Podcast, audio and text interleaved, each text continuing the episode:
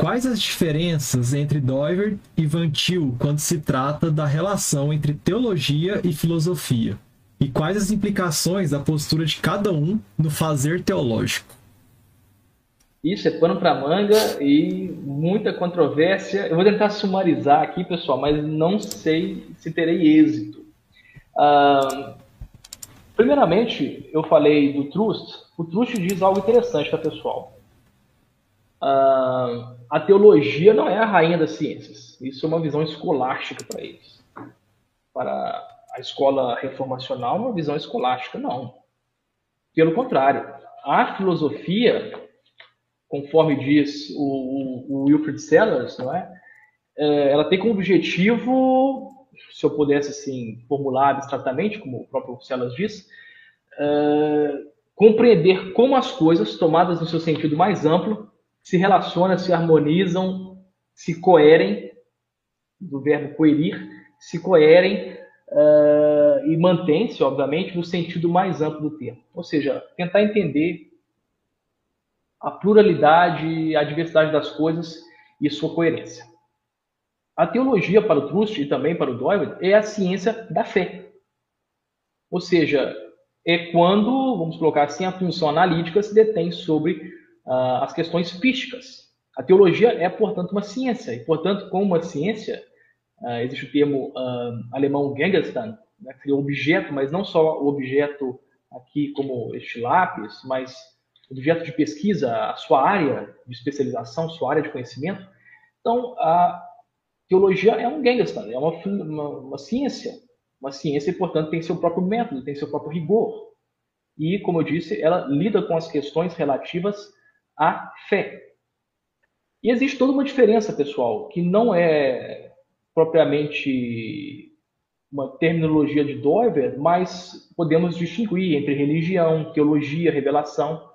A revelação é infalível, sim, claro. A teologia é um esforço humano, portanto, falível, de apreensão e sistematização da revelação. Então, muitas vezes, a igreja comete e já cometeu o erro de confundir teologia com revelação. Eu posso dizer sim que a palavra de Deus é infalível nos seus propósitos, mas não quer dizer que a minha interpretação dela será infalível. É, então, o Truth também critica essa própria atitude, hábito de dizer, ah, teologia da tecnologia, teologia da arte, teologia da comida. Não é ilícito referir-se a isso, não é ilícito trabalhar com isso. Mas ele diz que muitas vezes, muitas vezes você poderia simplesmente substituir o termo teologia por ética. Então, em vez de eh, teologia da comida, ética da comida, ou seja, a Bíblia proíbe é, a bebedeira, a embriagar-se, proíbe a gula, é, proíbe você não compartilhar sua comida com o irmão necessitado. Então, isso é mais uma ética da comida que propriamente uma teologia da comida. Uh, eu não sou especialista e, sendo bem sincero, não gosto muito de Van Til, tá? Acho um filósofo tanto superestimado, mas pelo que eu li da controvérsia entre ambos, é aquilo que o Dutti adiantou, Uh, um dizia do transcendental, outro transcendente.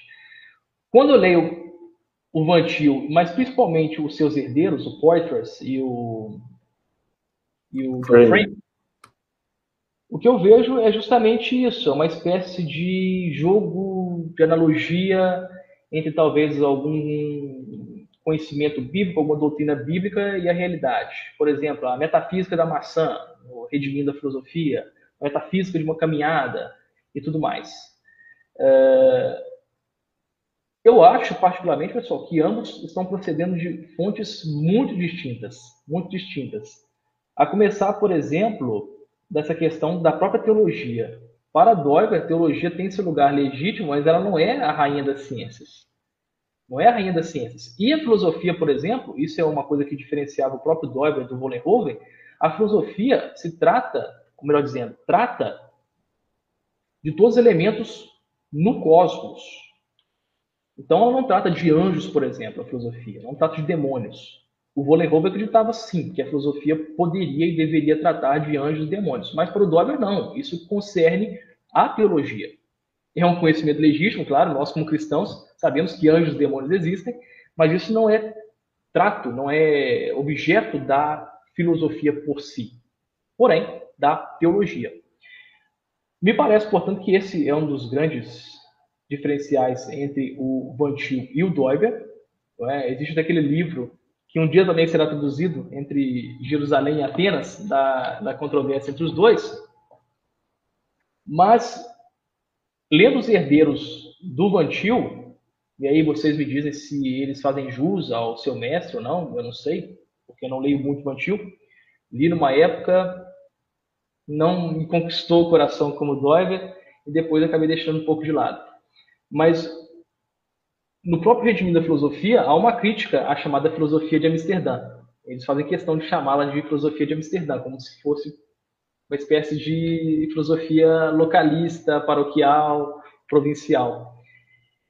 Eu achei assim a interpretação muito fraca, por exemplo, com relação a Deus e a lógica, ou seja, uma confusão entre a função analítica ou lógica, que é um aspecto modal da realidade, e a lógica como, vamos colocar assim, uh, princípio estruturante da realidade.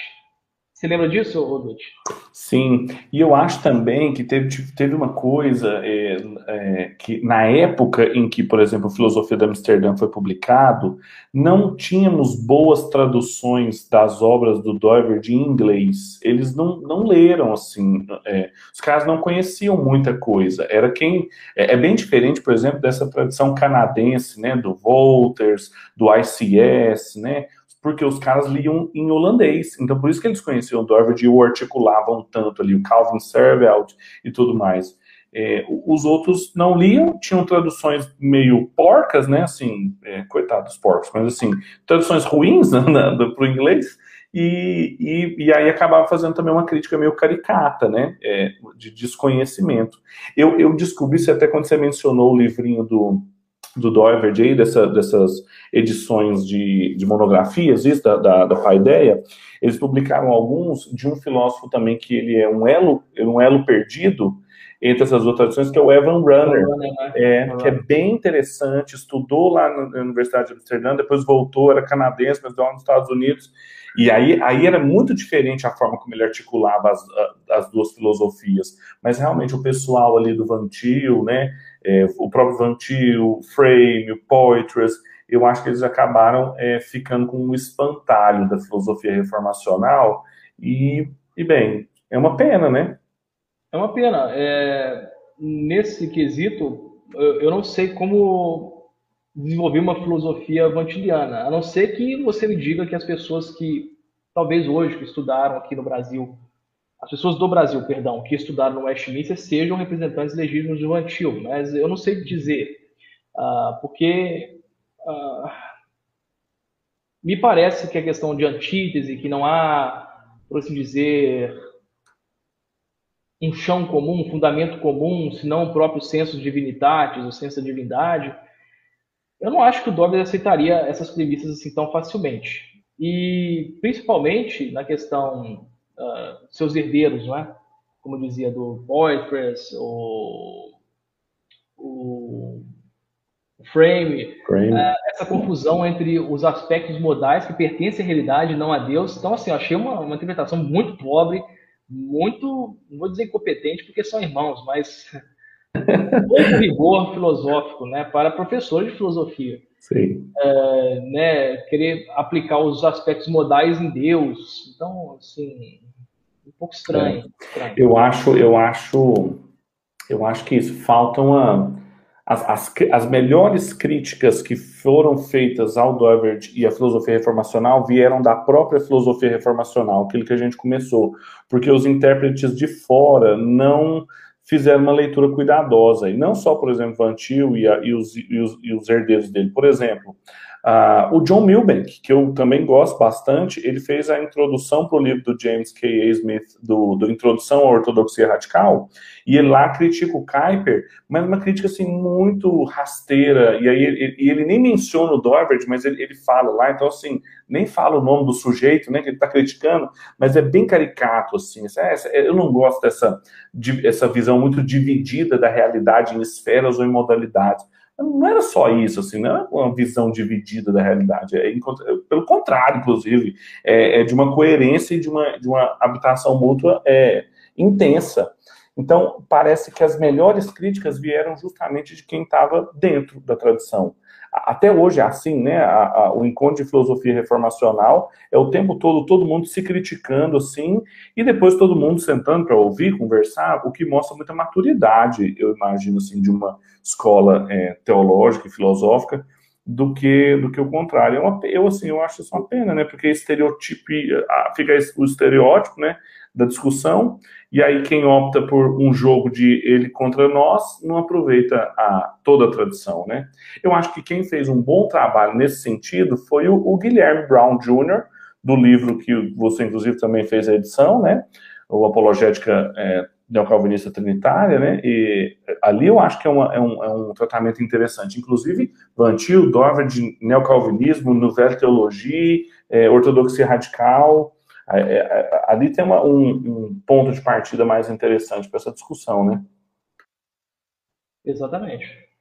É, mas uh, finalizando nessa questão da própria do próprio fazer teológico uh, do Vantil é complicado, né? Porque é, eu me lembro muito aqui da, da carta do Barth a, ao Francis Schaeffer, né? Dizendo essa questão, vocês me condenaram, por que vocês vão querer saber, escutar o que eu tô, tenho a dizer. Então, digo assim, não estou falando aqui dos sistemas filosóficos de cada um, mas estou dizendo que a postura, pelo menos social, de cada um sempre me pareceu muito distinta, muito diferente. O Doyle sempre foi um sujeito que dialogar, dialogou muito mais com, inclusive, pensadores fora do, do âmbito cristão. Né? Já o Vantil me pareceu um, um, tanto mais cerrado, mais limitado uh, ao seu meio. Inclusive, a própria separação de Princeton para Westminster Sim. revela algo aí de, não vou dizer sectário, mas pelo menos de bem combativo. Sim. As discussões também é, denominacionais, né, que ele entrou, da, da PC, da OPC e da OPC, da, da Presbiteriana dos Estados Unidos, realmente o, o Frame tem um, um, um, texto sobre isso, né, dos filhos de Macken, os guerreiros, né, de Macken. Os então, filhos combativos de Macken. Isso, os filhos, exato, então sim. Tá, tá, lá no, tá lá no livro do Vadislau, né? Tá, não, ele foi publicado também como. Como um Kindle, livro mesmo, né? E como livro também, se não me engano. Como Legal. Kindle, com certeza. Massa, massa. Muito bom.